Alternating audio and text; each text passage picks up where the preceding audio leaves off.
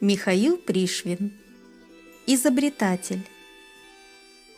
В одном болоте на кочке под Ивой вывелись дикие кряковые утята. Вскоре после этого мать повела их к озеру по коровьей тропе. Я заметил их издали, спрятался за дерево, и утята подошли к самым моим ногам. Трех из них я взял себе на воспитание – остальные шестнадцать пошли дальше по коровьей тропе.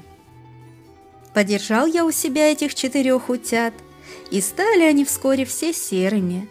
После из серых вышел один красавец, разноцветный селезень, и две уточки, Дуся и Муся. Мы им крылья подрезали, чтобы не улетели, и жили они у нас на дворе вместе с домашними птицами. Куры были у нас и гуси. С наступлением новой весны устроили мы своим дикарям из всякого хлама в подвале кочки, как на болоте, и на них гнезда.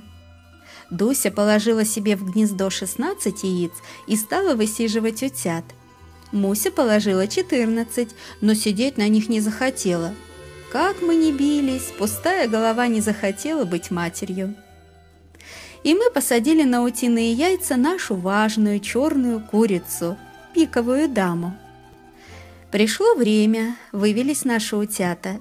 Мы их некоторое время подержали на кухне в тепле, крошили им яйца, ухаживали. Через несколько дней наступила очень хорошая теплая погода, и Дуся повела своих черненьких к пруду, и пиковая дама своих в огород за червями. «Свись, свись!» – утята в пруду. «Кряк-кряк!» – отвечает им утка. «Свись-свись, утята в огороде!» «Квох-квох!» – отвечает им курица.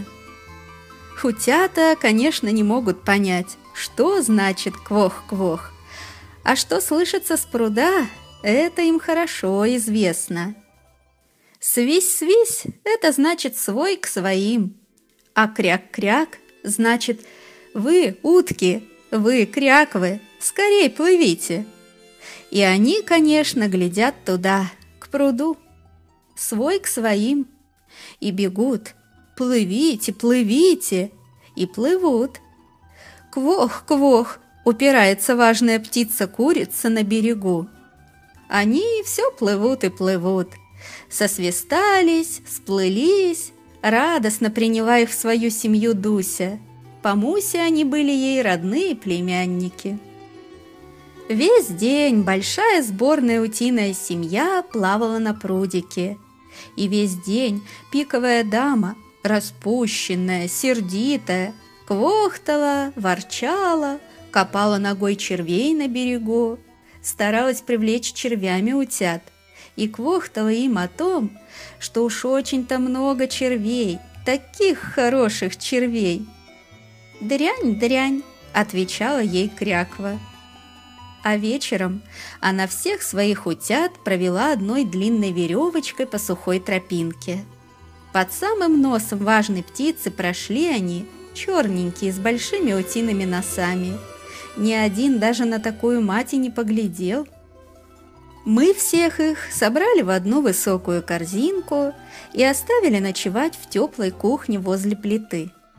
Утром, когда мы еще спали, Дуся вылезла из корзины, ходила вокруг по полу и кричала, вызывала к себе утят. В тридцать голосов ей на крик отвечали свистуны. На утиный крик стены нашего дома, сделанного из звонкого соснового леса, отзывались по-своему. И все-таки в этой кутерьме мы расслышали отдельный голос одного утенка. «Слышите?» – спросил я своих ребят.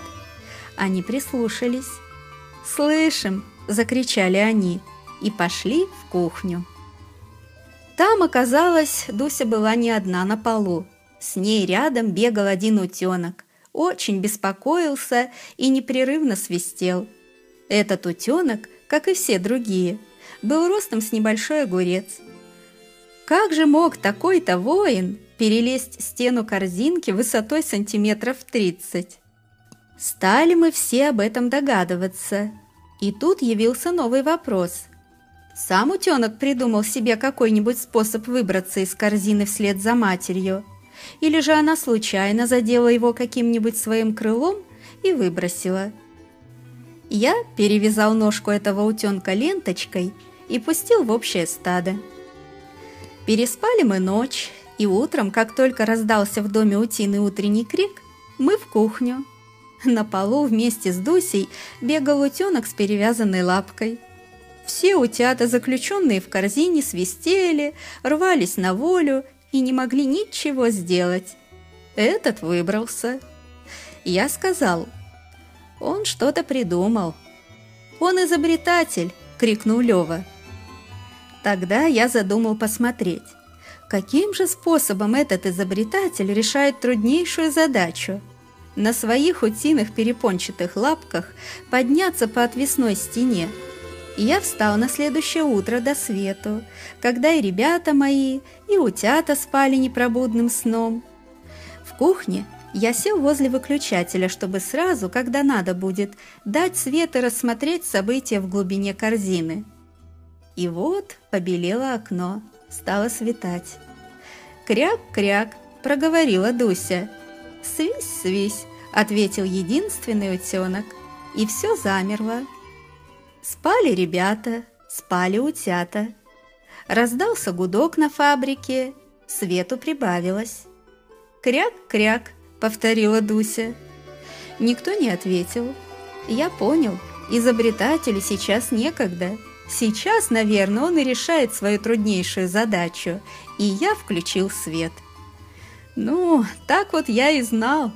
Утка еще не встала, и голова ее еще была вровень с краем корзины. Все утята спали в тепле под матерью, только один, с перевязанной лапкой, вылез и по перьям матери, как по кирпичикам, взбирался вверх к ней на спину. Когда Дуся встала, она подняла его высоко на уровень с краем корзины. По ее спине утенок, как мышь, пробежал до края и кувырк вниз. Вслед за ним мать тоже вывалилась на пол. И началась обычная утренняя кутерьма. Крик, свист на весь дом. Дня через два после этого утром на полу появилось сразу три утенка. Потом пять. И пошло, и пошло. Чуть только крякнет утром Дуся, все утята к ней на спину и потом валятся вниз. А первого утенка, проложившего путь для других, мои дети так и прозвали изобретателем.